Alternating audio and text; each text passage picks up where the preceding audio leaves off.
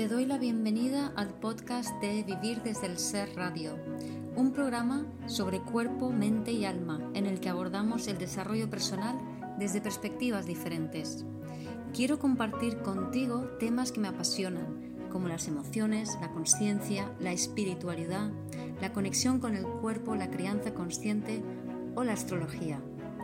Mi nombre es Guiomar Ramírez Montesinos, soy psicóloga, astróloga, coach transformacional, escritora, fundadora del proyecto Consciente de Vivir desde el Ser y la presentadora de este programa. En este episodio comparto una entrevista, la tercera, que me hizo Jolie Romero, en la cual hablé sobre mi historia personal con la astrología, pero también sobre la historia de mi familia, las memorias celulares, la importancia de sentir en el cuerpo y las emociones, la honestidad emocional y el cuidado del bebé interior. Espero disfrutes de esta charla. Hola, hola mis almas hermosas, ¿cómo están hoy? Feliz sábado. Vamos a esperar que se conecten un poco de ustedes. Hoy tenemos eh, una invitada muy querida, Guiomar Ramírez va a estar hoy con nosotros. Muy pronto se unirá. Hola, ¿qué tal? ¿Cómo estás? ¿Cómo estás? Em, vamos, um, bueno, ya, ya te comentaré un poco de, de mi día de hoy más adelante, porque definitivamente hoy hizo que se despertar en mí algún tipo de trauma de, de, la infancia y ya comentaremos de eso más adelante, pero vamos a, a presentarte primeramente, cuéntanos a mi comunidad um, quién eres, ya los invité por acá a ir a ver esa maravillosa entrevista que tuvimos en mi canal que está en YouTube. La pueden ver también en tu canal de YouTube. Tenemos dos conversaciones eh, muy bonitas sí. allá y también pues muy útiles. Entonces invitarlos a que vean toda tu historia y todo lo que haces allá, pero resúmenos un poco eh, quién eres y qué haces. Pues me llamo Guiomar Ramírez Montesinos Krogulska. El apellido Krogulska es polaco, mi madre es polaca y bueno, si alguien conoce un poco esa parte del mundo o gente de Polonia, pues eh, sabéis que hay una historia muy fuerte y sobre todo, bueno, ya de, hace siglos, pero en la Segunda Guerra Mundial, pues Polonia lo pasó muy mal, ¿no? Y, la gente de mi familia pues lo sufrió mucho, lo que es el tema de la guerra. No solo esa, sino también eh, la Primera Guerra y la Revolución Bolchevique, con lo cual yo vengo mucho de, digamos que todo el trauma transgeneracional que no se pudo procesar porque no les quedó otra que seguir yendo hacia adelante y sobrevivir, pues yo fui heredera de, todo ese paquete y, un poco pues definió mi vida, desde una infancia eh, depresiva, tres depresiones también después, ataques de pánico, muy desconectada de mí, ¿no? Y hasta, bueno, pues todo ese viaje de comprender qué es lo que estaba pasando, de comprender qué es lo que estaba sintiendo, de, mi sensibilidad, cómo funcionaba, para ir poco a poco pues volviendo a mí, conectando conmigo y darme cuenta de que pues todo eso tenía un sentido, ¿no? Que es luego poder contarlo a, todo el mundo. Qué hermoso. Em, cuéntanos un poco, Gemar, de tus libros. Pues tengo dos libros. El primero se llama Vivir desde el Ser, que salió en el 2016. Ambos están en Amazon.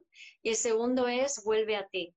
Entonces, en el primero hablo de este cambio de era que estamos viviendo, de que, bueno, ahora es como muy evidente que lo estamos viviendo, pero ya en 2016 estaba, expliqué cómo hemos terminado cinco mil y pico años de patriarcado y empezamos cinco mil y pico años de una era del ser que es una era en donde todos vamos a empezar a conectar con nosotros mismos para mm, recuperar nuestros talentos y activarlos y ponerlos al servicio de los demás, co-creando una realidad nueva. Y es los cinco mil y pico años de patriarcado, el sentido que tienen es crear un ego para luego ahora madurarlo y desde ese ego ser seres individuales que funcionan pues desde el ser, co-creando ese nuevo mundo, ¿no?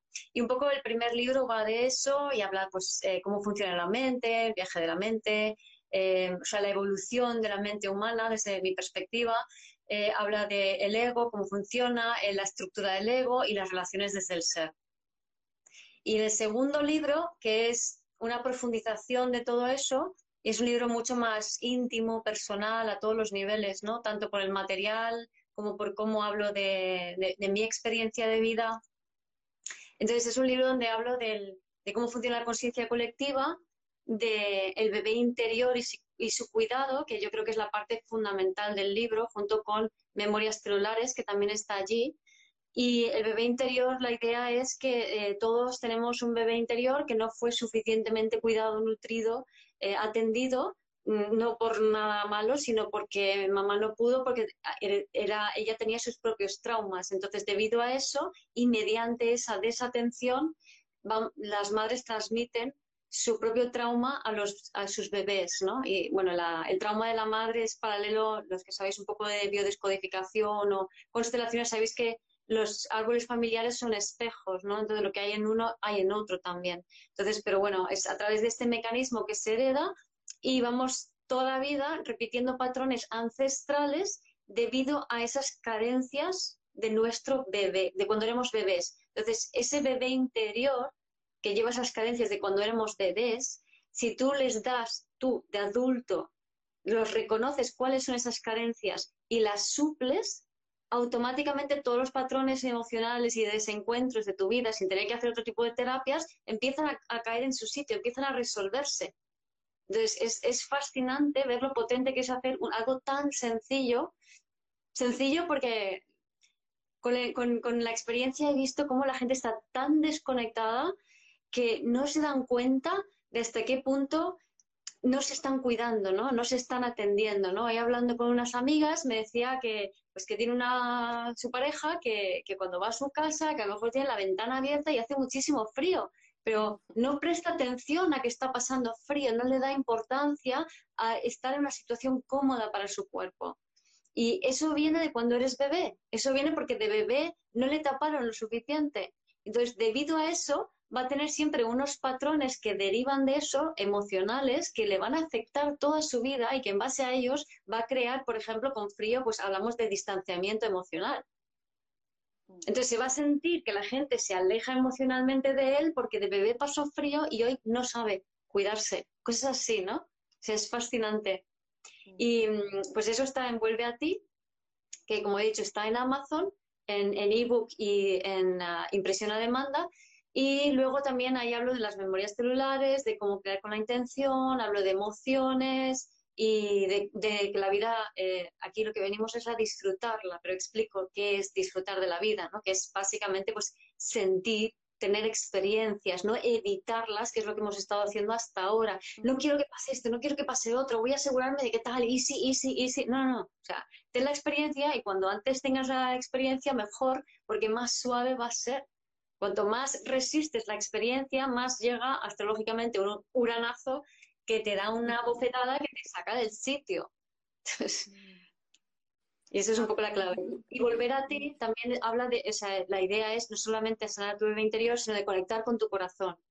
Porque tu corazón es la brújula que es la que guía todo. Si tú estás conectado con tu corazón y no estás evitando experiencias, sin darte cuenta te vas a adaptar a los cambios que vienen en el futuro.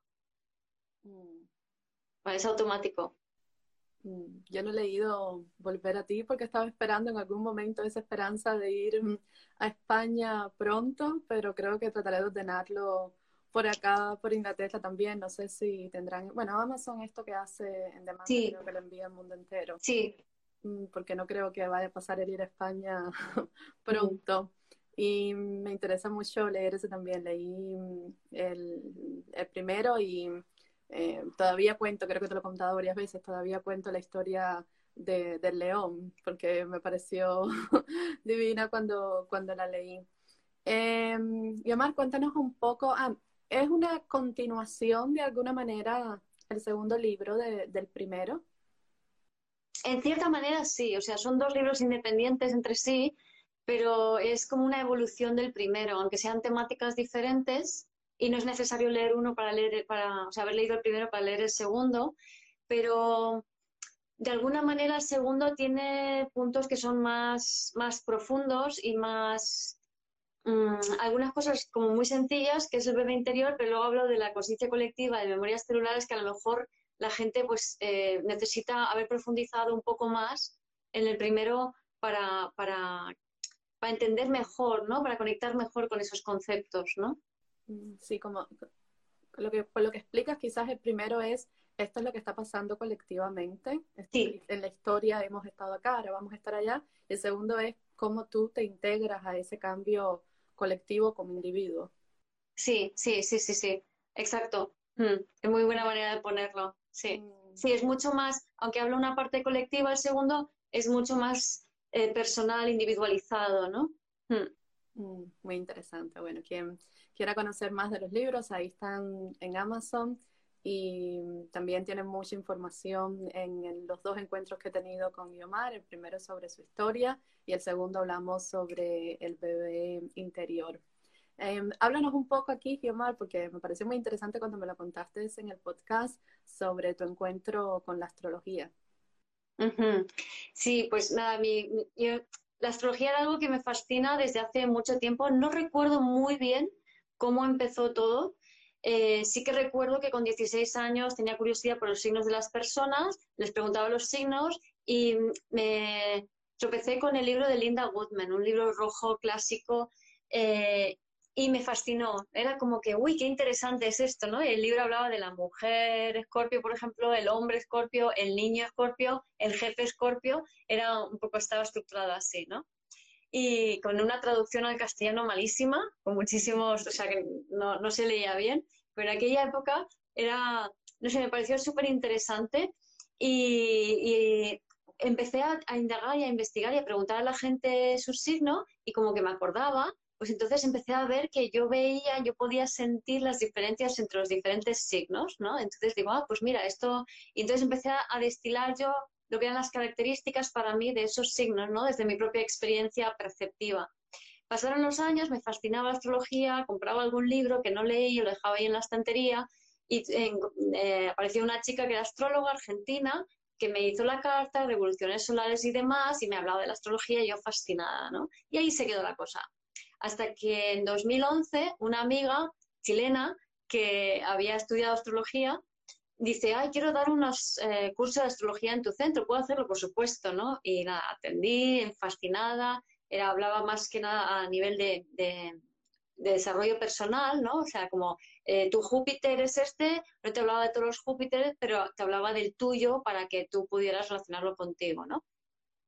Y al año siguiente repetí eh, éramos un poquito, unas cuantas más, y estaba un poco así como me fascinaba, pero al mismo tiempo ya había visto todo eso, entonces digo, pues voy a hacer una poesía para cada una de las chicas con eh, el libro de las lunas, El refugio de la memoria de Eugenio Caruti, que es, uno, es, mi inspiración y uno de mis grandes referentes en la astrología, ¿no? Total que hago esas poesías y al día siguiente, no sé por qué, pero de repente puedo leer Misión de Vida en una carta, así, tal cual. O sea, soy capaz de ver la integración de la carta. Te juro, o sea, fue al día siguiente. Es como, ¿cómo ha sido eso posible? No lo sé. Yo lo único, la única explicación que le doy que esto viene de otra vida. Porque si no, no tiene sentido, no tiene lógica. ¿Sabes? ¿De dónde saco yo eso? Nunca he estudiado astrología, nunca he estudiado integración de la carta. Simplemente cuando alguien hablaba de astrología, yo decía, así, y sabía lo que eran planetas, signos y casas, y no sabía lo que eran aspectos, pero o sea, sabía que existían, pero no sabía entenderlos, ¿no? Y nada, así fue. Y a partir de allí empecé, al poco tiempo me lancé a, interpretar cartas. Soy psicóloga, entonces digamos que la parte terapéutica la tenía bien consolidada. Mm. Y dije, pues oye, ¿qué puedo perder, no? Entonces mm, me lancé a interpretar cartas. Eh, empezó a, la cosa cojaba bien, la gente le conectaba mucho con ellas mismas. Y digo, pues, pues allá que voy. Y, nada, devorando cartas, haciendo lecturas a miles de lecturas y devorando libros. O sea, era simplemente devoraba libros, pero por fascinación, ¿no? O sea, era como ¡ah! agua, ¿no?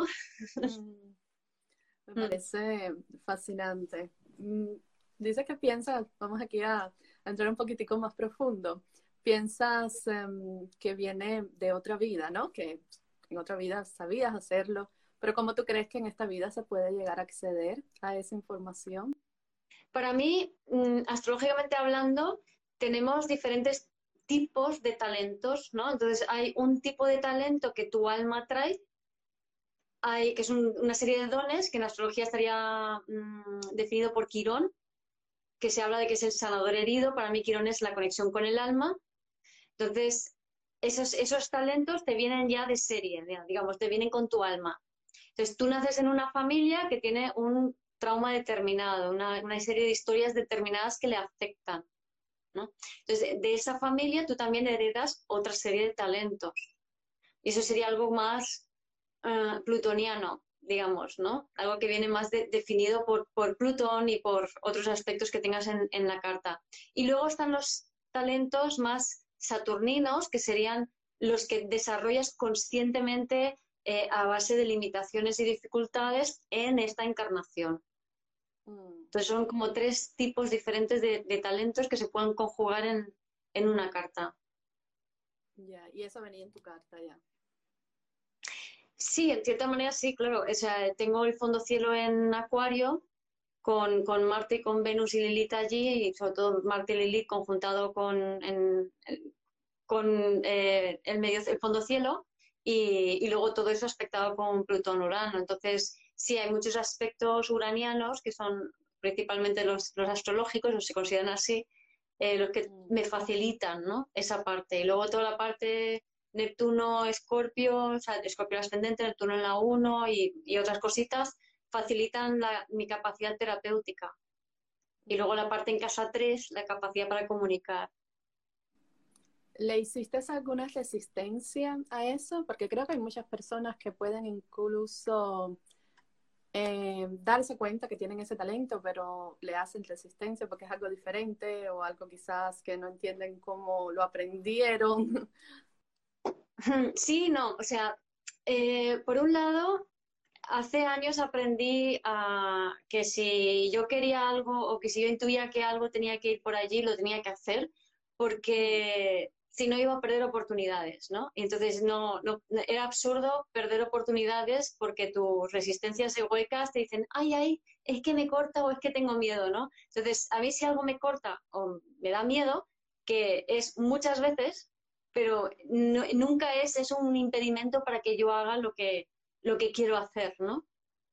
O sea, es mm. como que yo voy por encima de eso porque digo, no, o sea, esto tiene, es seguro, o sea, no, me estoy tirando al vacío, ¿no? ¿no? No estoy haciendo una barbaridad, no, es seguro y es lo que tengo que hacer y lo veo clarísimo. Pues, ¿tienes miedo? Te aguantas, tías. esa es un poco, esa es mi actitud, ¿no? Pues dicho esto, yo parto de una, de una formación, aunque nunca he sido cognitivo-conductual, mi formación en psicología era conductivo-conductual y me encanta porque me dio una base muy, muy sólida. ¿Vale? Aunque yo luego desarrollé mucho sobre eso, es decir, lo de vivir desde el ser, está, la base de vivir desde el ser tiene una parte que es astrológica y otra parte que es del máster que hice de psicología cognitivo-conductual, que era buenísimo, ¿vale?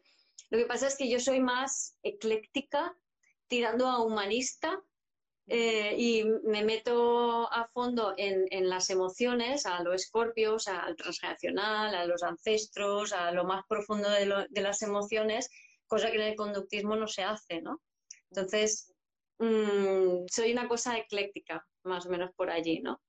Y no me acuerdo cuál era la pregunta que me habías hecho. No, era de que cómo, cómo habías hecho, si habías tenido resistencia y si habías tenido resistencia, cómo la superaste, porque sobre todo en esto, en estos últimos tiempos muchas personas están descubriendo este tipo de dones en ellos, pero le hacen mucha resistencia ya porque sea, porque ya vienen con una carrera que quizás no tiene nada que ver con esta nueva eh, llamado que están sintiendo, o porque se sienten que quién soy yo para estar haciendo eso, o tienen miedo, que todo eso viene del miedo, ¿no? Pero como si tú sentiste algo así, como lo habías superado, pero dices que ya habías aprendido de alguna manera esa lección ya antes y te fue más fácil. Sí, entonces la, para mí la clave está en, por un lado, a ver, soy Capricornio, tengo Sol, Luna y Mercurio en Capricornio.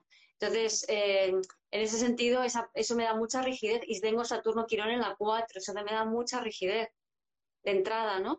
Entonces, lo que hice fue eh, pues ir poco a poco, como, o sea, yo, mi fuero interno sabe que esto es así, y eso nunca lo he dudado, o sea, nunca he dudado de la astrología, nunca. O sea, sé qué es, ¿no? O sea, puedo dudar de mí, pero no de la astrología.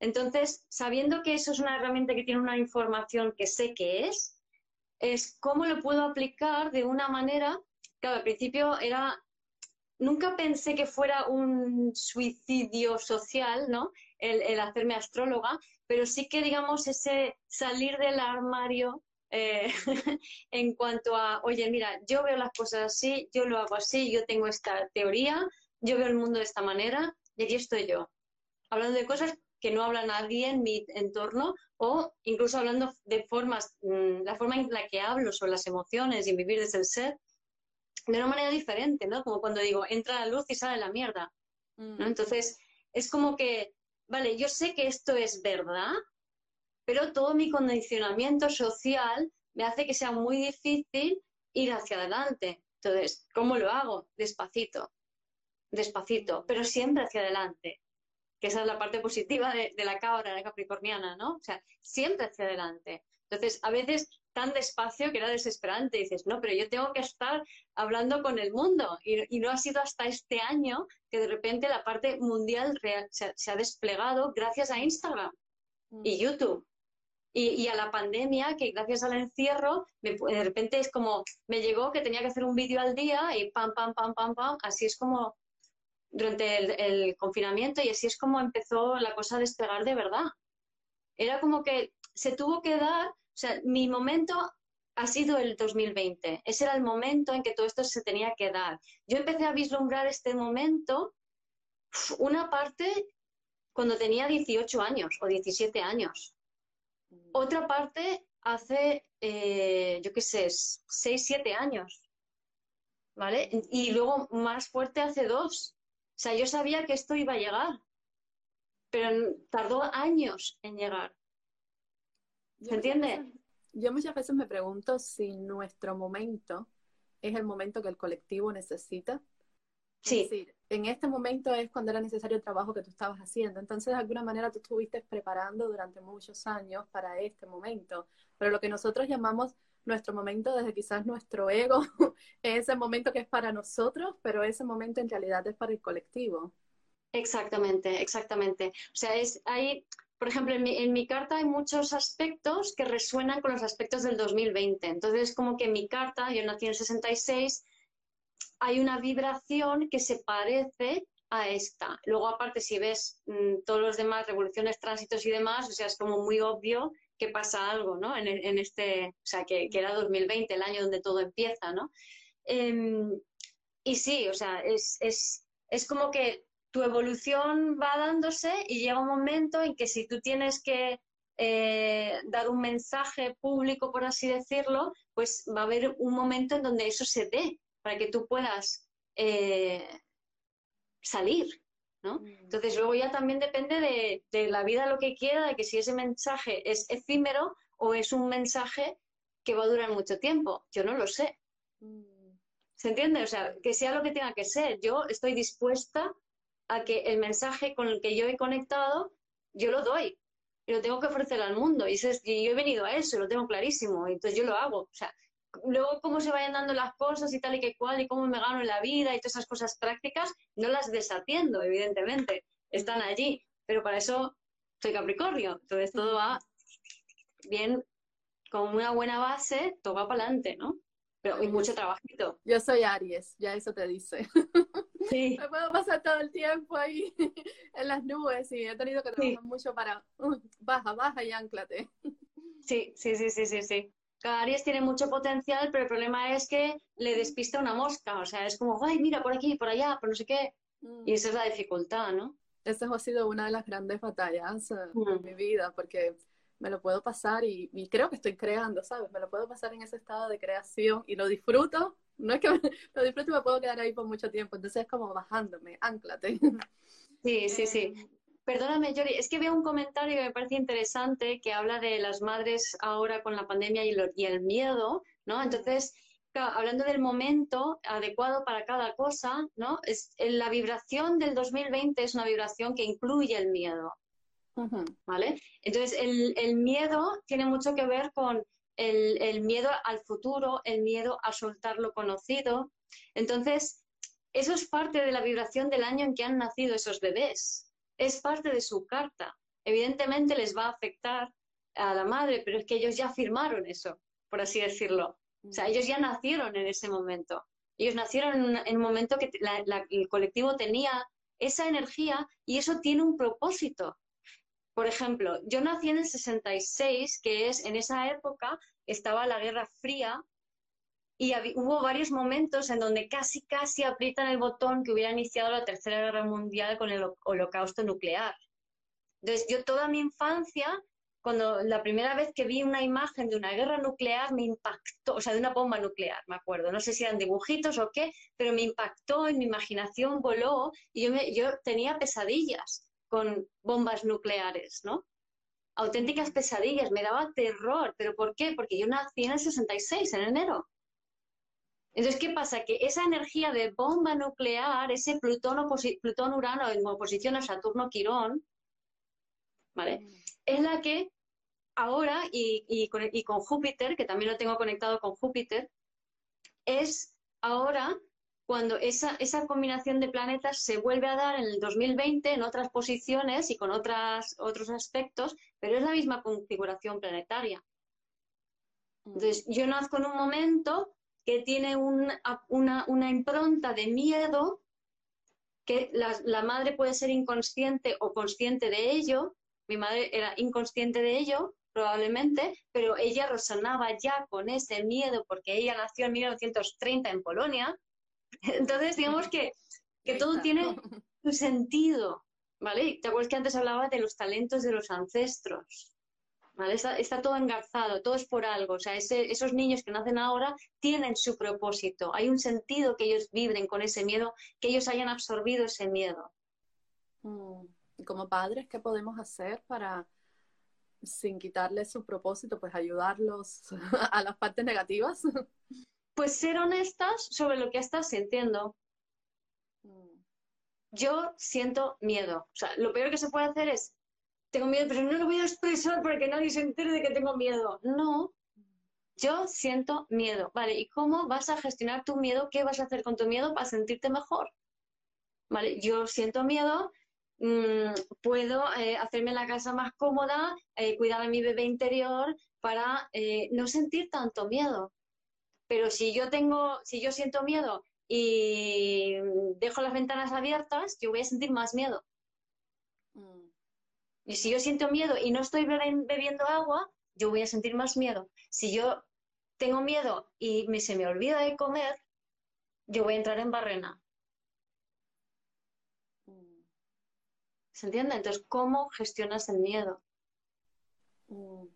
Yo creo que no puedo ver tus preguntas, nada más puedo ver las preguntas de, mi comunidad por acá, porque no veo esta que me dices de...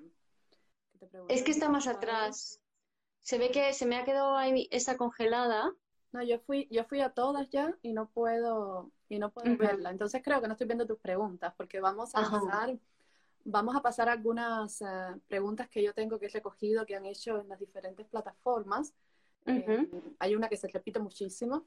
Entonces eh, saqué acá cinco preguntas, pero si de tu comunidad o de mi comunidad alguien quiere hacer alguna pregunta, pues podemos contestar alguna después.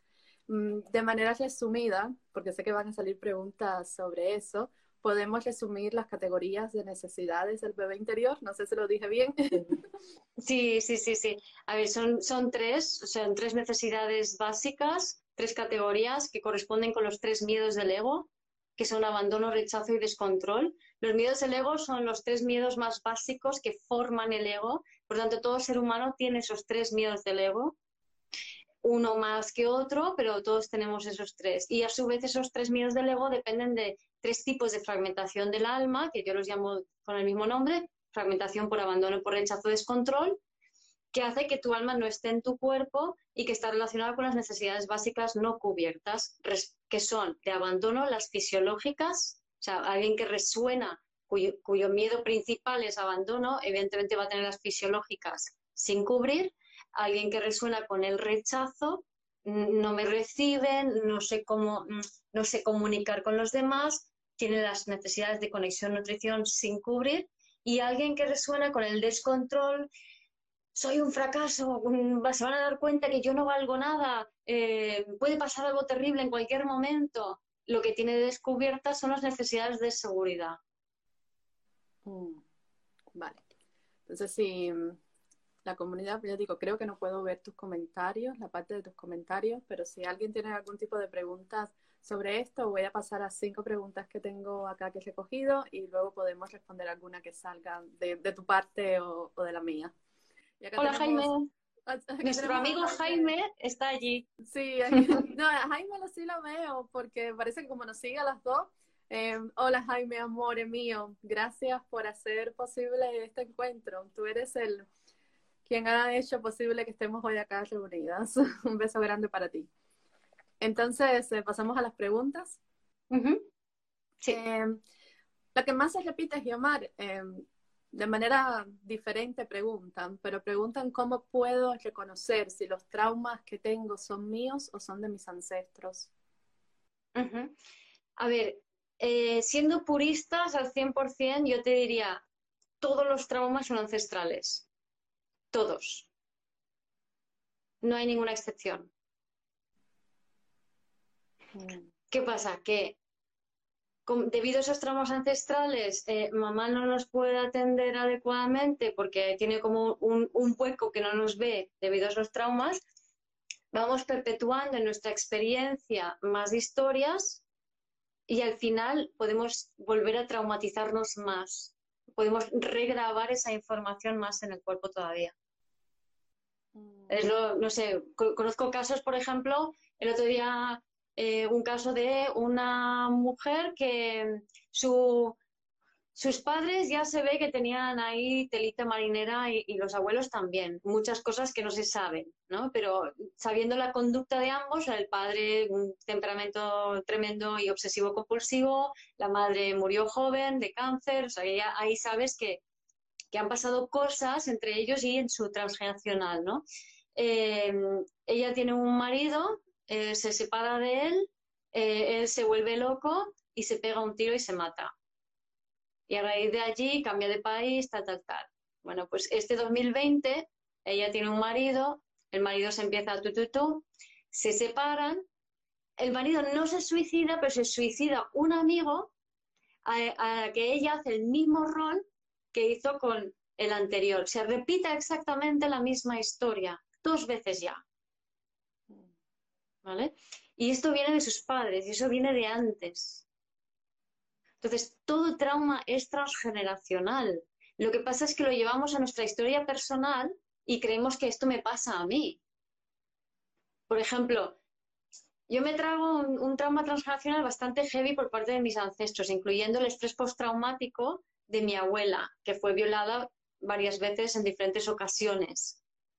¿Vale? A mí no me han violado nunca, pero yo siento en mi cuerpo eh, tanto y cosas que ha vivido mi madre, como el bombardeo que vivió mi madre, el ataque a los bolcheviques y, la angustia de salir corriendo por la nieve o ir, trasladándote de un país a otro caminando eh, en busca de algún tipo de refugio. O sea, todas esas experiencias yo las he vivido en mi cuerpo.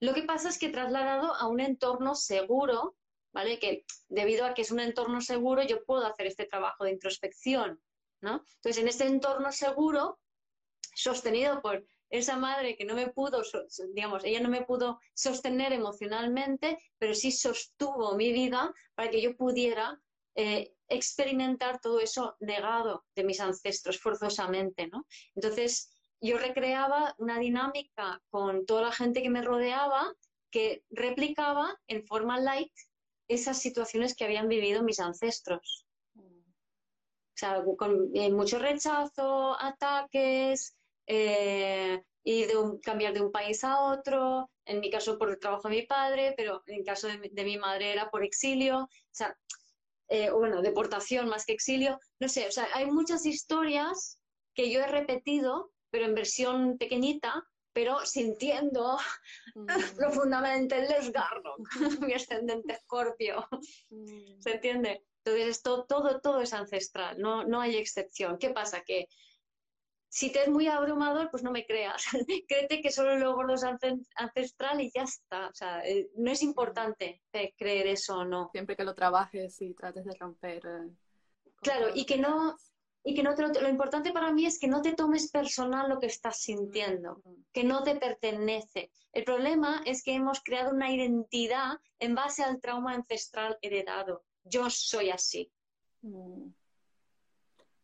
Puesto, puesto como en otras palabras, vamos a pensar, el abandono va corriendo por todo el árbol genealógico. Lo que cambia es la manera en que lo experimentas en, en la vida tuya. Claro, Claro, claro, claro. Entonces, por ejemplo, mi madre con, con a ver, su hermana tendría siete, yo tendría nueve o diez años, ahora ya no me acuerdo porque va cambiando la versión, em, fueron dejados en, una, en un orfanato. Después de Siberia, o sea, ellos fueron metidos en un tren de ganado, así todo en, masa, con toda la gente de la más o menos intelectual y de mm, familia de ejército, los meten en, en un tren de ganado y chup, a Siberia dos semanas después hacen, ala, pum, buscaron la vida, ¿no? En un país comunista donde nadie tiene derecho a nada, ¿no? Y entonces los mayores se dedicaban a ir al campo de algodón, bueno, eran obligados a ir al campo de algodón y les daban una sopita y un trocito de pan, pero sopa que era líquida. Y así durante dos años, con 50 grados bajo cero en invierno y sobre cero en, en verano, con fuego, ¿no? Y, a mi madre, eh, como era pequeñita y al pequeño, pues lo dejaban por ahí, ¿no? Al pequeño con una mujer y mi madre sola, buscándose la vida. Entonces, así, en ese, en ese marco, eh, digamos, mi madre se tuvo que apañar ella sola y cuidar a veces el pequeño ella sola, ¿no? Con, con siete años y cinco que tendría el, el Stefan. Entonces ya cuando termina la guerra y se enteran, van en busca de un tren y bajan a, a Kazajistán y, hacia el sur para ir gradualmente a Palestina, donde estaban los ingleses, ¿no? que les iban a proteger. Y entre medias iban parándose a vivir en diferentes sitios y en uno eh, mi abuela le salió una especie de trabajo de, porque ella era maestra y se quedó con la mayor que estaba enferma. Yo me imagino con la mejor intención, pero menuda intención, ¿no? De que solo no puede cuidarse a sí misma y, y, a la mayor, y a los pequeños pues los ponen en un orfanato que ahí le darán de comer. Y el orfanato era horrible. Eh, le trataban mal, hacía frío. Entonces, allí a mi madre, em, digamos, tenía artritis, cargaba con el pequeño y el pequeño finalmente se puso muy malito, muy malito, muy malito, se lo llevaron y murió. Entonces, ese, ese frío, ese artritis, ese dolor, ese eh, quedarte sola eh, y que se muera tu hermano y, no, y no reaccionar, o sea, todas, o sea, hay, hay tantas escenas en esa secuencia, también la vida en Siberia, el, trabajo en los campos de, algodón, eh, el traslado en tren, hay tantas escenas que yo he vivido en mi vida que, forman parte de mí, sin embargo, sin, sin, sin nada trágico, ¿no? Pero que están muy, muy han estado muy enquistados en mí. Y con el ejercicio de memorias celulares que desarrollé, he ido soltando y liberando mucho de ese dolor enquistado en mi cuerpo, que al final somatizaba en forma de, de contracturas y de dolor. Y ahora ya prácticamente estoy libre de dolor después de ocho años de estar sufriendo, que se podía decir como si fuera fibromialgia, yo qué sé, era, me dolía todo, ¿no? Sobre todo la espalda, pero me dolía todo. Y nunca fui a, un médico normal, lo trabajé siempre con las memorias celulares, ¿no? Y con masajes y mucho cuidado corporal. Y hasta ahí, ¿no? O sea, al final ya me he podido liberar de eso. Y creo que de allí es de donde sacas, volviéndolo del principio, ¿no? Los talentos.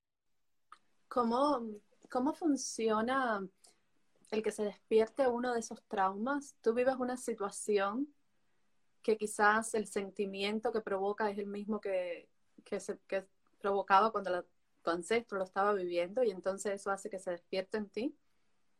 Sí, o sea, es, no todo el mundo hereda toda la historia ancestral, pero yo tengo ascendente Escorpio y Plutón Luna. Entonces, cuando hay mucha energía de Escorpio y Plutón en Virgo también, cuando hay mucha energía en Escorpio, eh, digamos que es como que es obligatorio eh, revivir todos los traumas ancestrales. ¿Para qué? Para, qué? Para liberarlos, porque eso es lo que hace Escorpio. Lo siento en el cuerpo y al experimentarlo en el cuerpo lo aceptas y lo liberas.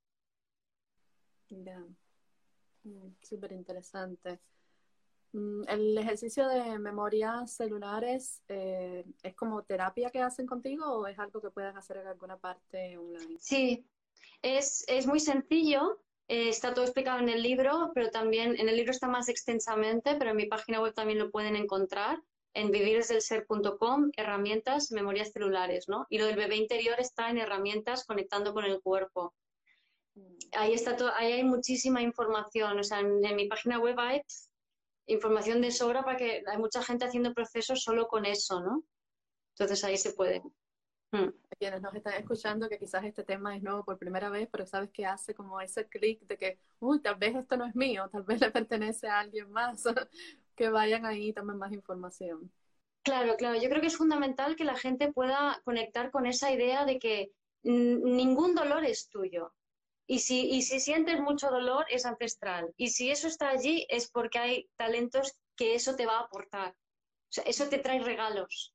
Entonces, si te permites experimentarlo en el cuerpo, en un entorno seguro, y que tú te creas a ti mismo, cuidando tu entorno y cuidando tu bebé interior, entonces automáticamente y de forma mágica se, van activando cosas y van sucediendo cosas. O sea, cuando la gente habla de misión de vida y todo esto, que es lo que leo en la carta, no es algo que tú tengas que, como decir, mm, ah, vale, voy a planificar que voy a hacer esto. No, eso es mental, o sea, eso no sirve para nada y menos ahora. Antes aún, en el patriarcado aún, pero ya no estamos en el patriarcado, entonces estamos en la era del ser. Y ahora en la era del ser se funciona desde el corazón. Y tú lo que tienes que hacer es conectar contigo, con tu cuerpo, con tu corazón, y desde allí se despliega todo. ¿Puedes, Giomar, poner tu página web que me la están pidiendo por acá? Sí, es. ¿Lo, eh, ¿lo tecleo? Sí. A ver si me deja. Bueno, a ver si eh. te deja, si no después yo, yo sé quién lo está pidiendo, después yo se lo envío. Sí. Antes de pasar a la próxima pregunta, esta es una pregunta para mí. Em, yo tengo una situación en mi familia que venimos cargando y es un espejo que se ha repetido en todas las generaciones. Y claro, ya a mí me tocó y en ese momento no tenía las herramientas, pero puedo ver que a mi hija puede repetirlo. Pero aunque yo puedo entender todas estas cosas y no me gusta decir creo, porque para mí el creer es en la mente, sino que siento que todas estas cosas son verdad y que es lo que es, mi hija no lo hace así. Mi hija todavía tiene 18 años, entonces muchas de estas cosas, ella no resuenan con ella todavía. Mm, yo entiendo que yo no puedo hacer ningún tipo de trabajo por ella, pero ¿cómo yo podría manejar eso para... Mira, la, clave de todo es como lo que te he dicho antes, es honestidad emocional. O sea, mm. yo siento esto, punto. Por ejemplo, eh, una amiga me decía eh, esta mañana, ¿no? decía, es que mi hijo va y me dice, mamá, yo sé que tú me odias. Y, yo le dije, me decía ella, yo le dije a él, eh, no, no, yo no te odio. Y yo digo, pero es que sí le odias. ¿Vale? Es un hijo adolescente, es normal odiar a un hijo adolescente, entonces lo que, lo que hay que ser es honesto. Sí, siento odio cuando tú estás delante, pero ser más honesto todavía, este odio que yo siento es mío y ser más honesto todavía, antes de decirle a él que sí, que siento odio delante de ti y este odio es mío, es decir, ¿y de dónde viene este odio?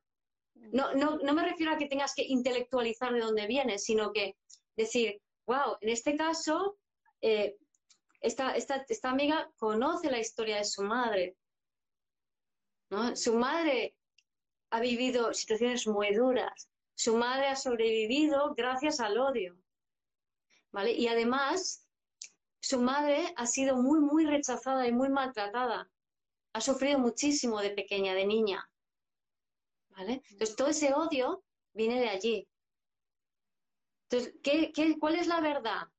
Que a mí cuando te veo, o sea, ahora soy mi amiga, ¿no? Cuando te veo, cuando le veo a mi hijo, me sale este odio que yo llevo dentro, que llevaba mi madre, que tiene que ver con historias suyas y de, y de mis antepasados, y ahora delante de mi hijo, que por cierto es un escorpio, me sale, me sale.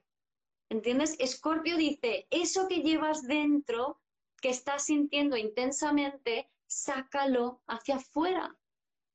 Porque de lo que se trata es sentirlo, en ser honestos. Y no pasa nada. con sentir cosas raras. Tú puedes sentir odio, puedes sentir rabia, puedes sentir eh, el placer de asesinar, siempre y cuando no lo hagas, siempre y cuando no actúes en base a eso. Normalmente, por suerte, eh, abunda la gente ética con sensibilidad. Entonces, yo sé que yo no voy a matar a alguien, pero yo sé lo que es sentir odio, rabia, eh, ganas de asesinar, sé lo que es sentir todo eso, lo llevo en mis, en mis memorias celulares, lo, lo, llevo en mis ancestros, tanto el rol de víctima como el rol de perpetrador, como el rol de sanador, que era la película que yo me montaba durante años haciendo terapia psicológica al uso. Es decir, terapia psicológica es validando el problema, que ya no hago así. ¿Se entiende? Entonces yo creo que ser honestos con lo que estamos sintiendo y la honestidad implica entender que tú no eres eso que estás sintiendo. Eso que estás sintiendo es una información que te atraviesa. Es decir, tus traumas no son tuyos, son de tus ancestros. Simplemente es información que te atraviesa. Y si permites, te permites sentirlo, si lo aceptas y permites que te atraviese, se convierten en talentos sin que tu cabeza se entere de lo que está pasando. Es algo automático. Cuando lo llevamos a la cabeza lo complicamos más, ¿no? Totalmente. A la cabeza lo estamos validando el trauma y mm. otra vez metiendo para adentro y otra vez repetir y otra vez a sentir el odio y no lo vuelvo a sacar y lo vuelvo a sentir y no lo vuelvo a sacar. Y entonces generamos una dinámica que al final eh, la criatura es la que tiene que solucionarlo él o pasarlo a la siguiente generación. Y solucionar no es qué tengo que arreglar, qué es lo que he hecho mal. No, no, no hemos hecho nada malo, nadie. Solucionar es qué tienes que sentir, qué tienes que experimentar en el cuerpo. Em, hay una pregunta, Evelyn, te respondemos esa pregunta después porque me parece interesante, pero vamos a terminar con las otras que tengo recogida acá. Y quédate acá, Evelyn, y luego te respondemos. Em, la otra pregunta es eh, de Teresa Carmen y dice, tengo 48 años y a veces siento que nunca podré cambiar. Han sido muchos años de sufrimiento. ¿Es tarde para mí? A ver, primero, no tienes que cambiar. Si crees que tienes que cambiar es que crees que hay algo mal en ti. Entonces directamente el problema es creer que hay algo más en ti, que hay algo mal en ti. ¿Vale? Eso uno. Dos, todo es perfecto tal y como es en el momento en el que está. Yo tengo 55 años. No, o sea, bueno, me voy a cumplir 55 dentro de unos días, dos semanas.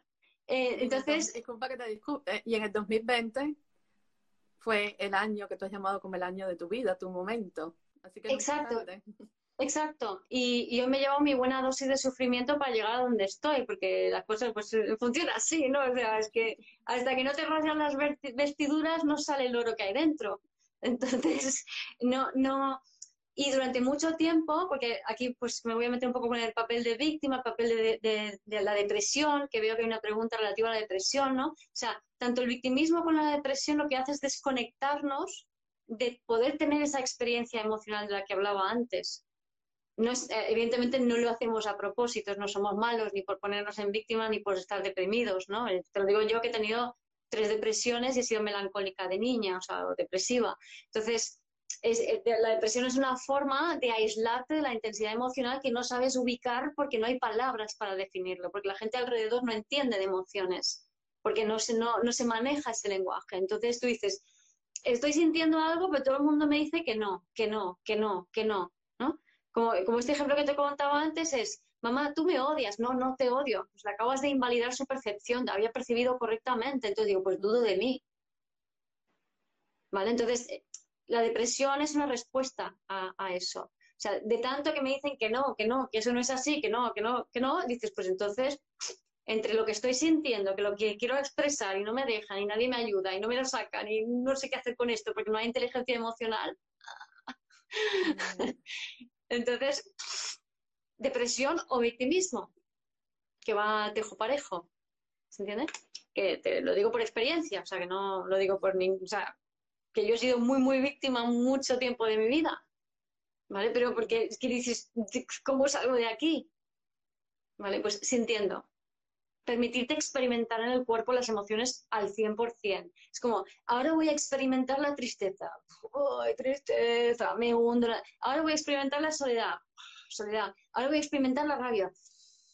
Pero experimentar no es hacer nada en base a eso que estás sintiendo, es simplemente experimentarlo. O sea, ahora me dedico 5 minutos, 10 minutos a sentir esta emoción al 100%. Me voy a, como un actor, me voy a poner en el papel de esta emoción al 100%. Ahora soy esto. Y ya está. Eso es experimentar. Entonces, luego suelto el personaje. Mm. un buen actor.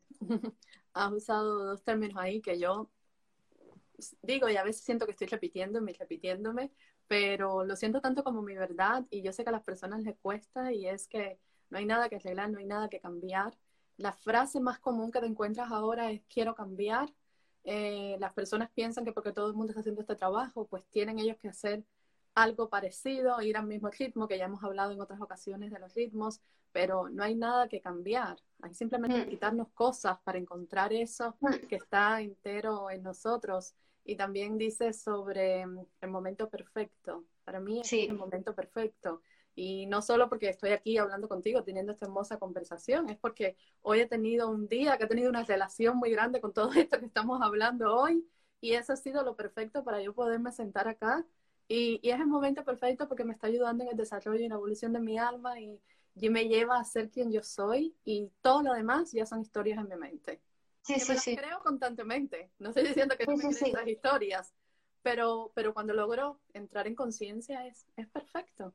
Sí, sí, sí, sí, sí. Entonces, y realmente si nos metiéramos en la costumbre de entender que todo es perfecto tal y como es, y de incluso decir, ah, vale, eh, se me ha pinchado la rueda del coche. Por algún motivo esto es perfecto tal y como es. Ahora mismo se me ha pinchado la rueda del coche y aquí hay un, tema con, la espiritualidad, ¿no? Que a veces dicen, no, pues yo no me tengo que enfadar porque eso es ego y yo estoy por encima del ego. Mm, no, hay que sentir el enfado y mejor que lo sientas con una uña rota que que lo sientas con la rueda del coche, que que lo sientas si te roban algo. Entonces, cuando antes lo sientas, mejor.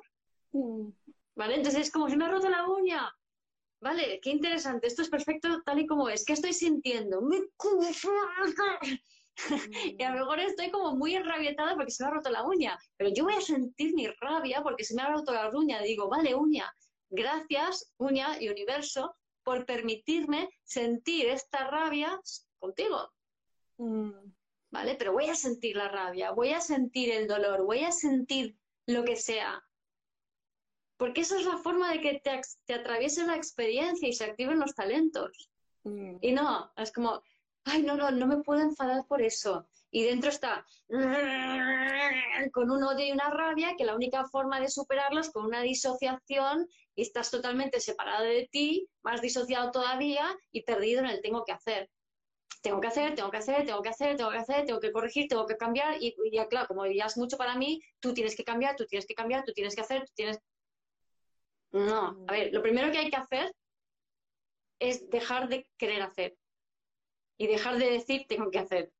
Esa palabra, esa expresión tengo que hacer, yo la borré de mi diccionario. O sea, dice, tipex, fuera. ¿Vale? ¿Por qué? Yo me despertaba por las mañanas y hacía, ¿qué tengo que hacer hoy? Y saltaba de la cama, te lo juro, ¿eh? No estoy exagerando. Literalmente me levantaba de un bote con, ¿qué tengo que hacer hoy? O sea, pollo sin cabeza total. Eso es lo que hay que dejar de hacer. Eso es lo que hay que hacer, dejar de hacer eso. Me encanta esa analogía porque sabes que eh, yo me compré ahora para Año Nuevo uno de estos eh, pads que vienen que dice to do. Y en como, pero no me di cuenta cuando lo compré que decía, porque yo tengo como esto que aquí pongo lo que está en el día, entonces esto es como mi mejor aliado, ¿no? Porque ahí está lo más importante que tengo que hacer, entonces lo pongo acá. No me di cuenta y cuando me doy cuenta to do y creo que tengo como hasta marzo que tallé todos los to do y puse to love. Una tarde entre to love. O to be. Sí, bueno, to be en presente, pero bueno, una tarde estaba ahí yo, estaba haciendo algo más, viendo algo y lo tallaba y decía to love, to love. Y, y porque me molestaba el to do. Sí, pero fíjate, está bien, pero fíjate una cosa, ¿no? Porque el inglés es un idioma muy diferente al español, ¿vale? El inglés es un idioma de entrada ya de acción. O sea, todos los verbos tienen el participio to to do, to be, to go, to, to run, to chase, to... Y el to le da ese componente de acción, mientras que en, el castellano tenemos el reflexivo. Entonces todo es, bueno, quizá a lo mejor debería pensarse y tal. O sea, tú cuando escribes en castellano metes cuatro o cinco palabras que no tienen ningún sentido en inglés, que cuando haces una traducción del castellano a inglés, flipas de lo revirado que es el castellano, que en vez de decir, eh, vamos a comer, es, pues eh, quizás sería bueno que nos pensáramos en empezar a ir a comer. Mm. Entonces, el, español es un idioma reflexivo y el, inglés es un idioma de acción. Mm. Entonces, no es la misma carga esa expresión en inglés que en español. En español, eh, tengo que, entre lo reflexivo que es la cultura española, de espérate que me lo piense, que ya voy, entonces el tengo es como, venga, ponte en marcha y haz algo, pero es que no, es que viene de una autoridad externa que me dice, espabila, deja ya de dormir la siesta y ponte en marcha. Y esa es la mm. carga que tiene tengo que en castellano. Mientras el to es como ir por el campo paseando y de repente, eh, yo qué sé, aparece algo en el horizonte y, voy a, me voy a cambiar de dirección, ¿no? Es como to. O sea, ya solo la sonoridad, o sea, tengo que y Se ve la carga no es la misma. O sea, cada palabra que usamos tiene una carga de conciencia colectiva que es importante reconocerla, porque si no nos va a arrastrar, si no nos damos cuenta, si estamos utilizando un lenguaje muy cargado, porque hay palabras que se han utilizado de una manera determinada, en un contexto determinado, tantas veces, que tú cuando dices eso estás llamando a la puerta a toda esa carga emocional. Entonces es mucho más difícil eh, progresar evolutivamente, por así decirlo, si cada vez estoy diciendo la palabra tengo que, que me arrastra al pasado. Dicho eso, todo es perfecto tal y como es. Y si lo he estado haciendo así hasta ahora, por algo es.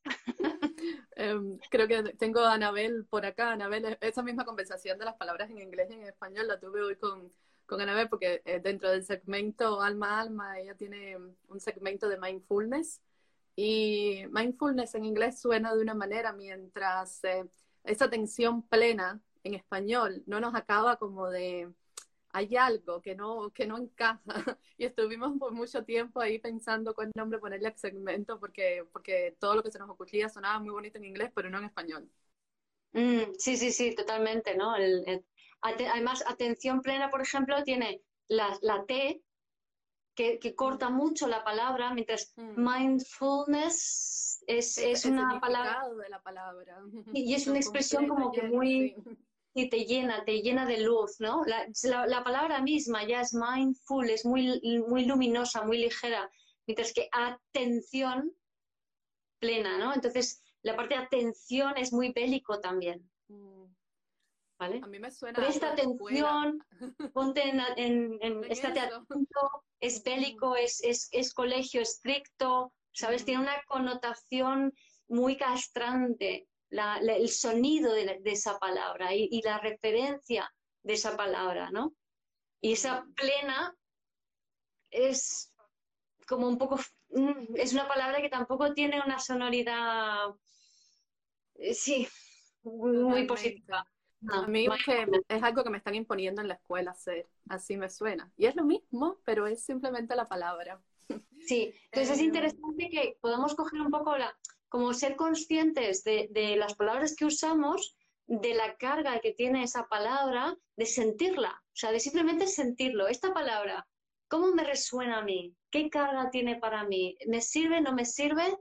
Porque eso te va a ayudar mucho a tu proceso mental. Si yo cada dos por tres me digo internamente eh, la palabra terrible, pues oye, mi cabecita mm, va a estar siempre a la defensiva para, para terminar lo de, lo de sentir, eh, sabes que, bueno, hoy se me fue la luz acá en la casa y si de verdad si hubiera sido, como yo sí creo que todo momento es perfecto, si hubiera sido un live solo mío, pues pongo una nota, lo siento, no puedo estar hoy, mañana. Pero yo sé que tú tenías esto agendado, lo tenemos agendado desde hace muchos días y, y tú me dedicas tu tiempo, cosa que agradezco muchísimo, entonces no quería yo eh, quedarte mal. Eh, quizás es algo que me estoy imponiendo que tengo que hacer, pero no quería quedarte mal porque tú me estás dedicando tu tiempo y dedicando el tiempo a la comunidad con todo tu amor. pero esta situación estaba fuera de las manos, sí, claro. Em, yo creo que desde que vivo aquí en Inglaterra nunca se me había ido la luz y yo vengo de un país donde teníamos esos largos apagones por 12 horas y yo toda mi niñez era esos apagones completos. Y fue yéndose la luz y yo toda eso, no, ¿qué hago con Humar? ¿Qué hago el internet? Se me fue la situación de las manos, por unos minutos se me fue. Y no voy a decir ninguna mala palabra acá porque después nos censuran esto, pero llamé a todos los ancestros de Fidel Castro por un momento. Bajé todos los ancestros de Fidel Castro porque él es el culpable de todos mis problemas de la niñez. y lo expresé, lo dije fuera y después sentí un alivio. Me sentí así aliviada y ya desde ese alivio, pues bueno, te escribí, tú me respondiste perfecto, las cosas se fueron, eh, ya la perfección del momento se fue mostrando ante mí cuando yo la pude percibir así, todo se solucionó y aquí estamos. Claro, pero sí, un momento... Claro, pero lo chulo de, la era en la que estamos iniciando ya es que eh, realmente ese, ese Fidel Castro que es un arquetipo patriarcal como, mm. como Dios manda, ¿no? O sea, mm. toma patriarcado, ¿no? Entonces, ese Fidel Castro, eh, que no sé si ni siquiera ha muerto ya o no ha muerto ya. Sí, sí, murió, murió, pero murió, murió pero sus ideas viven, Gemar, y los traumas sí, sí. siguen en todos nosotros. Exacto, ¿no? Entonces es, es esto, eh, o sea, hasta ese punto que dice su, su legado, su imagen, su peso, sigue allí, ¿no? Entonces, es un, es por la parte que te toca, ¿no? Eh, con esta experiencia que has tenido, aunque parezca algo banal, dices, no, porque yo vivo mi pequeño mundo y esto me ha pasado a mí, entonces yo voy a quedar mal con todo el mundo que la película que nos montamos, ¿no? Mm. No, no, a ver, la vida te pone esto, tú, esta es una oportunidad para que tú conectes con algo de tu infancia y el miedo o la desesperación o lo que sea que, que te dio en tu infancia, lo sientes, lo liberas y es más, o sea, al decir, luego, yo no quiero estos condicionantes, lo que estás haciendo es para ti, pero también es para la conciencia colectiva. Conciencia colectiva. Mm. Entonces, estás haciéndole un favor simplemente con tu toma de conciencia a la conciencia colectiva que se libera así de un pequeño trocito más de, de, esa, de ese arquetipo patriarcal que nos impedía ser nosotros mismos. Antes preguntabas que si yo tenía miedo, que si cómo empecé y, todo esto, ¿no? Entonces sí, soy Capricornio, es, el signo del patriarcado, ¿no? Entonces sí tenía ese freno, pero cada vez que alguien libera en sí mismo esa, ese yugo, esas creencias de que tengo que quedar bien con alguien, me tienen que reconocer, me tienen que dar permiso, eh, necesito tener algún tipo de título para poder hacer lo que hago. No, tú haz lo que haces y hazlo desde el corazón, que ahora estamos en una era que si lo que haces va bien a la gente, pues entre todos te van a ayudar a que sigas en esa dirección. Y si lo que haces no va bien a la gente, no pasa nada porque se van a entrar cuatro gatos y tú vas a decir, pues no es por aquí. Y no pasa nada. Es que no pasa nada. Entonces, al mismo tiempo, con, con esto del tiempo, ¿no? Oye, que si no es a las cinco, pues ya se hará. Y si no se hace hoy, pues se hace otro día. Y, estamos en una era donde lo que la gente valora y respeta es que cuanto más humanos seamos, mejor. Mm. Entonces, si tú estás tiesa diciendo, uy, he llegado tarde, pues es como que, jolín, pues no, o sea, si alguien se ha perdido el live, pues otro se encontrará con el live porque le tocaba encontrarse con el live y el que tocaba perder se lo perdía y el que lo tocaba perder a lo mejor lo tenía que ver en otro momento o no, si es que da igual. Mm. Es que todo, o sea, hay tantas cosas que están pasando que tú no controlas ninguna de ellas. Solo controlas cómo apareces en el mundo cada momento, ¿no? Y ya está. Entonces, como, pues si sale así, pues algo así. ¿Qué siento? Siento esto. ¿Qué puedo hacer? Pues puedo hacer aquello. Ya está. Sí, sí, esa es mi idea. Y yo muchas veces le digo que mm, a veces cuando yo salgo acá y un poco que me desahogo diciendo eso, como que hoy bajé todos los ancestros de Fidel, es una liberación tan grande después para mí también, porque lo sentí es eso de, sentirlo, ok, es así, es así y, sé que es así para mí y sé que es así para ti, aunque quizás a veces podemos mostrarnos que hay algunas cosas que podemos ya sanadas en nosotros, que podemos, digamos, desde nuestra experiencia ayudar a otras personas a, sanar eso, pero no significa que no tengamos nosotros también nuestras batallas y nuestras cosas que estamos también como, como en este momento enfrentando. Entonces, todo, lo contrario. Imagínate cosa que sería yo si fuera la vida de, perfecta. O sea, es como, mm. hola, soy perfecta, tenéis que hacer esto porque yo lo digo yo y, yo sé lo que hay y, ya está. Pues no, o sea, yo, digo las cosas desde mi punto de vista porque así lo veo y punto, yo lo comparto. Y, hay mucha gente que está conectando con la misma información, porque eso es lo que pasa, ¿no? O sea, mm, esa información está en, el, está en el aire, está en los astros, está en el éter, y todos tenemos acceso a ellos. ¿Qué pasa? Que hay algo, mucha gente tiene como pinchitos directos a ciertos tipos de información.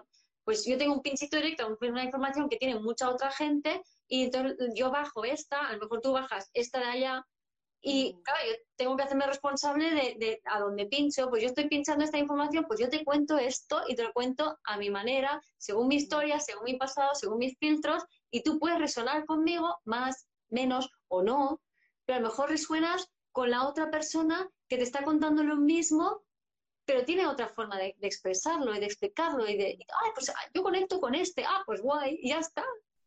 Pero que, qué bien eso, en este momento, porque durante muchos eh, patriarcados, sobre todo, estuvimos con la polaridad, es esto, lo otro. Entonces las personas, los que no, y yo creo que tú fuiste de esas también, los que no se identificaban con nada, pues ¿qué hacían? Bueno, y bueno, ahí vienen pues todos los traumas propios de uno, el no tener una voz, el no expresarse, pero realmente no había opciones. Entonces era, o te, te obligas a creer en una, en una cosa o te obligas a creer en la otra, pero no había más opciones. en estos momentos hay tantos, como dices tú, punticos diferentes que se están conectando a esa conciencia divina o conciencia universal y bajando toda esa información y hace que resuene por vibración, por intereses, por carácter, por necesidad, por lo que sea, pero que resuene con un colectivo determinado y así de alguna manera todo el colectivo se está beneficiando. Porque al final todo es lo mismo también. Lo que cambia es la manera que se dice, la percepción mía de esa información, base a mis historias, base a mi experiencia y así es como yo lo digo.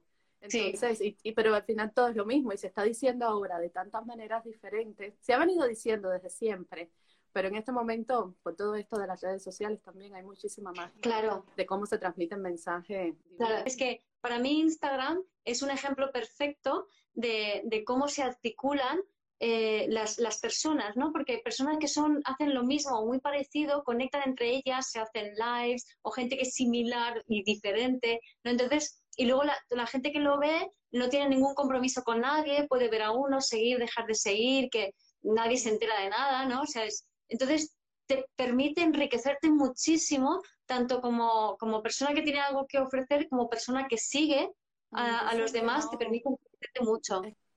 Y otra cosa que a mí me sorprende muchísimo es em, la disposición de las personas. Mm, pues en este momento, por esto de, alma a alma, em, pues estoy contactando a muchas personas para que vengan de invitadas, como te tuvimos aquí. Ayer en la mañana envié 24 mensajes aquí en Instagram a, coaches, psicólogos, eh, nutricionistas y mm, de 24 mensajes que envié, recibí 22 respuestas en menos de dos horas. Y todas fueron, yo, ¿qué hay que hacer? Qué bueno.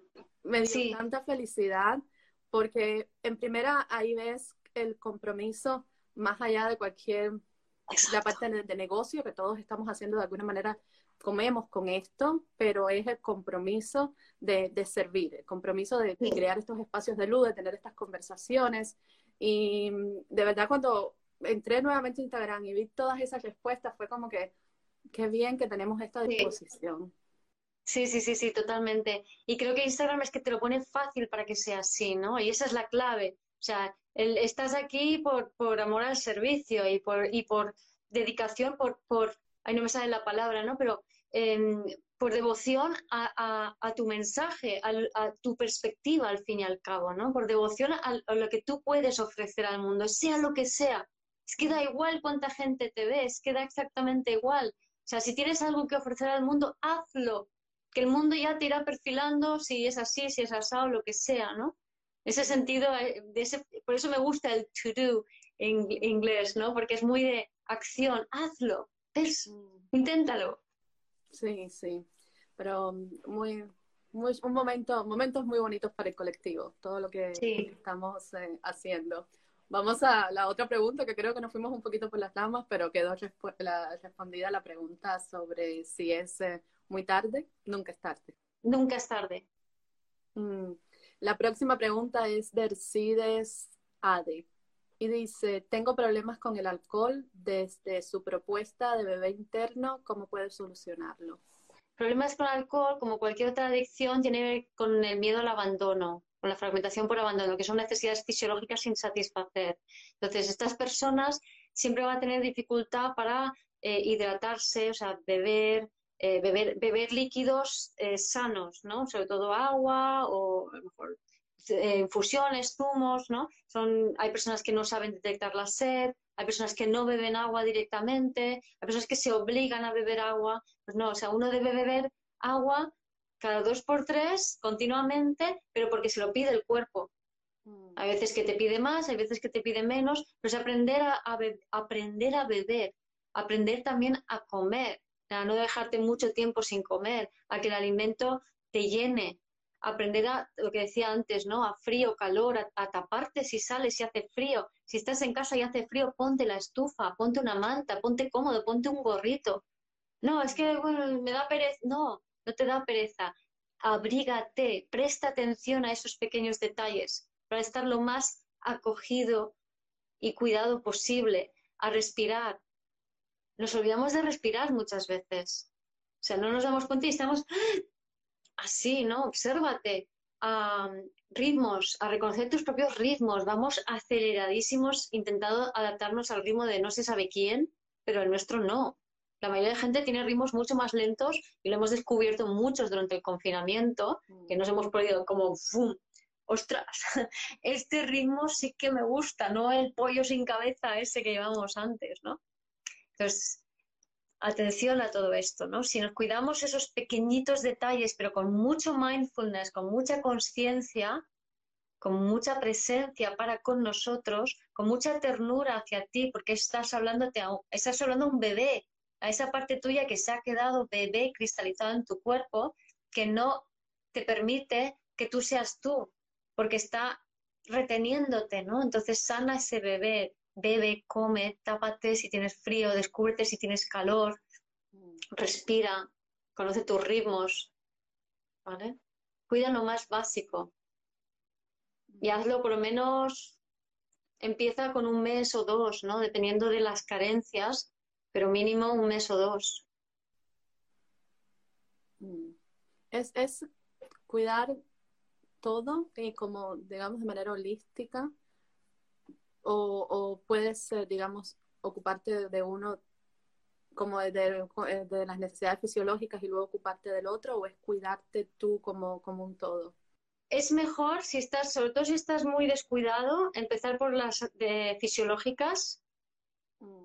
eh, y si tienes duda empieza por allí y si resuelves con el abandono también Em, y como cuando ya tienes, empiezas por ejemplo con el agua, con el, beber y, un poco el comer, entonces luego te vas simplemente observando, ¿no? O sea, como que te vas prestando atención a tu cuerpo, si estoy bien, si tengo frío, si tengo calor, si como, si bebo. Pero empiezas, por ejemplo, con el agua, con beber, tengo sed, no tengo sed, cuándo bebo, cómo bebo, estoy bien así, me apetece beber sed, o de repente estoy viendo en la serie de Netflix y tengo sed, pero no me levanto. Entonces, ¿qué está pasando allí? ¿Por qué no te levantas si tienes sed? ¿Vale? Porque no te dieron de beber cuando tenías sed de bebé. Entonces no tienes el, el, empuje para levantarte por agua. Entonces ahí tienes que hablar contigo y decirte, ¿te das cuenta que tienes sed? Aprieta el botón de pausa y vete a la cocina. Ya sé que hace frío o calor, pero aquí hace frío. Ya sé que hace frío, pero vamos a la cocina, vas a beber un poco de agua y te llevas la botella o el vaso contigo y ya está. ¿Sabes? O sea, hacer este ejercicio, aunque sea solo con el agua o solo con la comida, y de allí ir desarrollando más.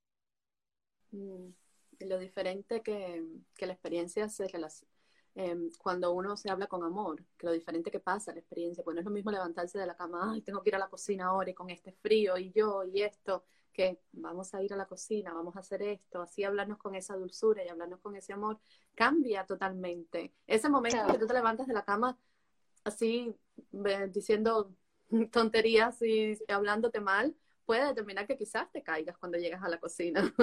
Ajá, exacto. Ay, ¿por qué me pasan estas cosas a mí? Claro, ya lo, lo, lo fuiste manifestando desde que te levantaste de la cama. Exacto, exacto. Entonces, cuando, y cuando dices hablar con amor, no significa, ay, yo cuánto me quiero, cuánto me quiero. No, no, no. No tóxicamente, porque después tóxico en las dos partes. Claro, es, es darte cuenta de que estás hablándole a un bebé. ¿Vale? Es porque no vas a decir, ay, cuánto te quiero, y se deja en paz, imbécil. ¿Qué es lo que hacemos? O sea, eh, hay, un, hay un anuncio de Dove de hace unos años del jabón este Dove Mm. donde eh, hablan, preguntan a una serie de mujeres por cómo se ven o cómo se hablan y, y se, se demuestra en ese anuncio que se hablan fatal, que se tratan fatal, que se ven fatal. ¿De dónde crees que viene esto? Mm. Viene de cuando eres bebé. Pues lo has arrastrado toda tu vida. Sí. Entonces, como no te traes tú con ternura a tu bebé interior, no sales de esos patrones. Mm. Por mucho que hagas, tengo que hacer. Mm, sí, sí, sí. Bueno, vamos a contestar la otra y es de Caridad Elena Cueto y dice, me gustó mucho la charla, gracias. Eh, ¿tiene algo que ver la autoestima con el bebé interior? La autoestima con el bebé interior. A ver, sí. Lo que pasa es que se conectan varias, varias historias. Por un lado, digamos, lo que se conoce como autoestima en cuanto a ¿te quieres a ti misma o no te quieres a ti misma? Necesidades de conexión nutrición. ¿Vale? Porque la persona con, que no tiene estas necesidades satisfechas es muy austera y dura consigo misma, muy, muy machacona, muy autoexigente, muy castrante, ¿no? Eh, entonces, esa, esa definición de autoestima sería por esas necesidades. Pero luego, cuando hablabas antes del león, Mm. del ejemplo del león, entonces es algo que está en mi primer libro, en Vivir desde el Ser, que tiene que ver con cómo se condiciona la mente, cómo aprendemos. Entonces, si, eh, nos, si no aprendemos a enfrentar situaciones que nos provocan emociones y que no sabemos manejar, si en frío luego no aprendemos a manejarlo, iremos condicionando más y más y eso lo que hace es que reaccionamos y nos quitamos las cosas de encima. Por ejemplo, cuando uno miente, se, se quita el marrón de tener que dar la respuesta correcta. ¿Por qué miente? Porque no sabe cómo decir algo que sea, o sea, no sabe ser asertivo, no sabe decir la verdad, nunca lo ha aprendido. Entonces miente y la mentira le provoca un alivio inmediato. Y ese alivio inmediato condiciona esa respuesta de mentira para la próxima vez sin que su mente, sin, sin uso del córtex frontal. Es decir, automáticamente volveré a mentir. Y digo mentir, como digo beber, como digo pegar, como digo tener sexo, como digo comer, como digo cualquier conducta adictiva, que son la mayoría de las conductas que hacen las personas inconscientemente. Entonces, cuanto más conductas hagas que te provocan alivio, más baja tu autoestima, porque esa conducta es inconsciente. Tu córtex frontal no pinta nada en esa conducta. Al contrario, tu córtex dice, no, sí, pero tal, y tu cuerpo hace otra cosa. ¿Vale? Entonces, eso baja la autoestima muchísimo. Por eso es tan importante en frío decir, ¿cómo puedo aprender a sentir esto, a relacionarme con esto o a enfrentar esta situación de una manera diferente?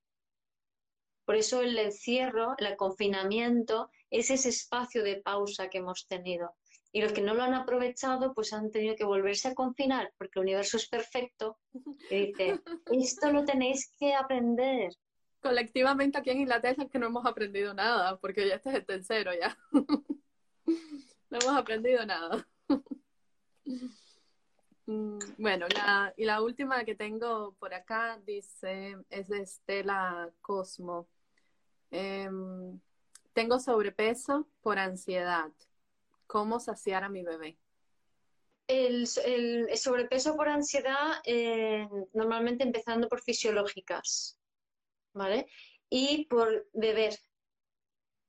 Porque muchas veces se puede comer absorbiendo la comida, ¿vale? Entonces es, es un bebé que no, que no recibió suficiente de mamá, entonces va con ansia y está muy disociado. Y también es una persona normalmente muy, muy pendiente de, de, o sea, muy viviendo las historias colectivas, ¿no? Muy conectada con la conciencia colectiva y muy poco conectada con, consigo mismo, con la abundancia y con, y con su propia vida. Está viviendo más la vida de sus ancestros. Entonces, por ahí yo empezaría con aprender a beber, a beber agua, a beber infusiones que son sanas, que son buenas para ti, que te den placer, que te den gusto beberlas. El placer es más de conexión nutrición y lo que has comentado es más de abandono, por la forma en que lo has dicho, ¿eh? Me da más abandono. Podría tener un componente de necesidades de seguridad, pero por la forma en que lo has dicho yo tiraría más a porque es una cuestión de abandono. Mm. Bueno, esas son todas las preguntas que tengo por acá. Quería regresar a una que habían hecho antes, cuando estábamos hablando de los traumas. Habías dicho Evelyn. Evelyn, sí, sobre los traumas generacionales. Ella preguntaba, o sea, si yo hago eh, trabajo de sanación, ella está haciendo trabajo. Igual mis hijos pueden repetir lo mismo, aunque yo lo haya trabajado. Si te planteas eso, significa que estás pensando en vez de sintiendo. Pero, o sea, utilizo tu ejemplo, Evelyn, ¿eh? con todo respeto. Em, si, tú dices, puede pasar, estoy tal, entonces no estoy, y, además dices, estoy trabajando, ¿no? O sea, si me lo pienso y creo que estoy trabajando, es que no estoy sintiendo, no estoy experimentando. Y lo dicho, o sea, la clave es sentir y experimentar. Cuando sientes y experimentas, conectas con tu corazón y desde allí no dudas. Si dudas y crees que tienes que trabajar algo y que lo estás haciendo mal, es que estás disociado, estás en la mente. Entonces, la clave, primero, antes que nada, no atiendas las otras cosas, vuelve a ti. Y siente. Tiene mucho sentido. Yo conozco a Evelyn y tiene mucho sentido lo que le estás diciendo. Em, ¿Hay alguien que habla de la rabia, que quiere trabajar en eso? Para mí, eh, el tema no es trabajar, sino comprender, empezar a ver las cosas desde una perspectiva diferente. Eh, cuanto más nos hacemos esa pregunta de, de qué manera eso es perfecto para mí, más mm. se puede abrir tu mente para comprender que todo está allí para que tú experimentes algo. Y en concreto, mm. es una emoción que nos coloca en el momento presente como nada. O sea, tú tienes rabia y te puedes hacer como ¡fa! El ejemplo que pongo siempre es con Olivia de Havilland de lo que el viento se llevó. Cuando en esa escena famosa que ella dice, adiós pongo por testigo que nunca más volveremos a pasar hambre. Ahí ella se está haciendo con la rabia, está diciendo, nunca más me va a pasar esto, ¿vale? O sea, mm. ya no quiero estar. Y cuando haces eso, sientes la rabia en tus chakras inferiores y eso lo que haces, te conecta con la tierra, con el momento presente y tú dices, universo, esto ya no lo quiero. A partir de ahora quiero esto. Ahí estás decretando con tu intención y se usa la rabia para afinar. O sea, ¿qué es lo que no quiero? Eso. Y luego dice alguien, ¿por qué siempre encuentras las mismas personas que tú ayudas y luego te traicionan? Porque ayudar a los demás es no darte cuenta que lo que estás ayudando al otro es lo que la ayuda que necesitas tú para ti. Entonces, si te ayudas, si, si simplemente empiezas a observar que el problema que tú crees que estás ayudando al otro es algo que es tuyo. Entonces, por ejemplo, si yo digo, ay, pobrecita, es que, y esto lo digo por experiencia propia, ¿eh? es que es que no puede, es que la tengo que ayudar y toma dinero y toma no sé qué y te presto atención y tú eres la mejor y, o sea, tenía una amiga que decía todo eso Claro, la que necesitaba eso era yo, pero yo me había desconectado por completo de mis necesidades. Mm. Entonces, evidentemente, desde mi vacío, lo que atraigo es vacío. Mm. Ayer en, en Alma Alma estuvimos hablando del espejo que nos hacen cada persona. Lo que ves en esa persona, pues es algo que está en ti. Y es un buen concepto para comenzar a, a entender que esa persona te está mostrando exactamente lo que tú tienes que ver y eso va incluido con la perfección. Puedes ver muchas cosas mal en esa persona, pero es perfecta que esa persona frente a ti porque te está dando la posibilidad de que tú puedas ver. Me estás quedando pegada de vez en cuando. Sí, a mí me pasó lo mismo contigo. Mm. Pues igual los teléfonos están quedando calentitos ya. Entonces, eh, a veces nos quedamos muy enganchados, como el teléfono, así, con los conceptos y, decimos, ah, predicciones, entonces tengo que descubrir qué es lo que estoy viendo, estoy viendo eso, no estoy viendo eso, me estoy identificando con lo que herramienta y, una forma de ver las cosas, ¿no? Y no es eso, no, es todo está allí para ti, para, para que tú te veas tú. Entonces, basta con decir, oh, wow, vale, eso está enseñándome algo de mí, no sé lo que es, pero si me molesta es porque me está mostrando algo mío. No me voy a preocupar, no le voy a dar vueltas a la cabeza, le voy a decir, universo, colócamelo porque no, no le voy a dar las vueltas a esto porque ya sé que no sirve de nada. Y ya está. Mm. Tú no tienes que enterarte de lo que es. O sea, mm. simplemente se tiene que dar el proceso. Sabes que está ahí por algo y no te enganches más en la historia de, ninguna, de, ninguna de las polaridades. Simplemente no te enganches en la historia, pues está ahí. Hay un concepto que yo, es algo que he aprendido hace muy poco, pero mientras más lo pongo en práctica, más me gusta. Y es que mm, no forzarme por ver las cosas, porque si algo yo he aprendido que cuando es el momento, ya sea un momento determinado por, por el universo o ya sea un momento determinado por mi nivel de conciencia, hace clic, el velo se levanta y todo aparece enfrente de mí. Ya sea que tú quieras decir como que lo puedes ver así, para mí como yo lo siento, y yo sé que muchos de estos conceptos eh, siempre está ahí y en ese momento tú lo puedes ver, pero para ti como se siente, es como si se levantara la cortina y entonces te vuelves parte de eso, pero no pasa porque yo lo fuerce, no pasa, pasa cuando pasa. entonces ya, pues es un poco como, ok, yo sé que es perfecto, yo sé que está aquí por algo, todavía no lo puedo ver, me doy compasión, está bien, va a llegar el momento en que lo puedas ver, mira todo lo que has avanzado hace 10 años, no tenías idea de nada de esto, está bien, buscando un poco no quedarme tampoco en el sentarme y, ok, cuando sea, pero, pero disfrutar más eso de que va a pasar cuando, cuando es el momento que pase, porque ha pasado con tantas otras cosas en mi vida. Sí, sí. Sí, mira, me preguntan un par de cositas, una es el odio, ¿no? Y si te odian a pesar de eso, ¿no? O sea, les ayudas y van y te odian, ¿no? Eh, es porque les has invadido, porque el odio es quiero mi espacio y no sé cómo conseguirlo. Entonces, claro, el otro tiene su parte de historia que a ti no te importa, que, que por eso se engancha con la tuya, ¿no? Pero la parte que tú tienes que reconocer tuya es que eh, tienes que preocuparte de ti, de tus necesidades, no las de otros, ¿vale? El odio es necesito mi espacio. Si en vez de odiar nos reconocemos que necesito mi espacio, me, primero me cuido mi espacio físico, que es mi cuerpo, y luego mi espacio físico alrededor, que es mi, mi, habitación, mi casa, mi rincón en la casa, y luego ya mi espacio extendido, que es mi proyecto de vida o de negocio. ¿Vale? Eso es lo que implica el odio, ¿no? Y que detrás de sentir apatía. Eh, para mí sería como un poco como la depresión, la tristeza, ¿no? Hay emociones muy profundas que no, has, no eres consciente de ellas, que no has detectado porque el entorno no te pone palabras para poder definirlas entonces te, lastran, te tiran, ¿no? Mm. Hay, había otra pregunta que es de antes, mm, que decía, es Ana Costa, diseñadora. Acabo de llegar, no puedo ayudar a un hermano que tiene muchos aspectos en el Escorpio y en Plutón, que no se permite sentir, no sabe expresar sus emociones y tiene momentos de dura depresión. Sí, claro, pero cada persona tiene su camino, entonces aquí para cada una tú lo que tienes que mirar es lo tuyo, ¿no? Entonces, ¿qué estás viendo en la otra persona? Eso que ves en el otro es algo tuyo.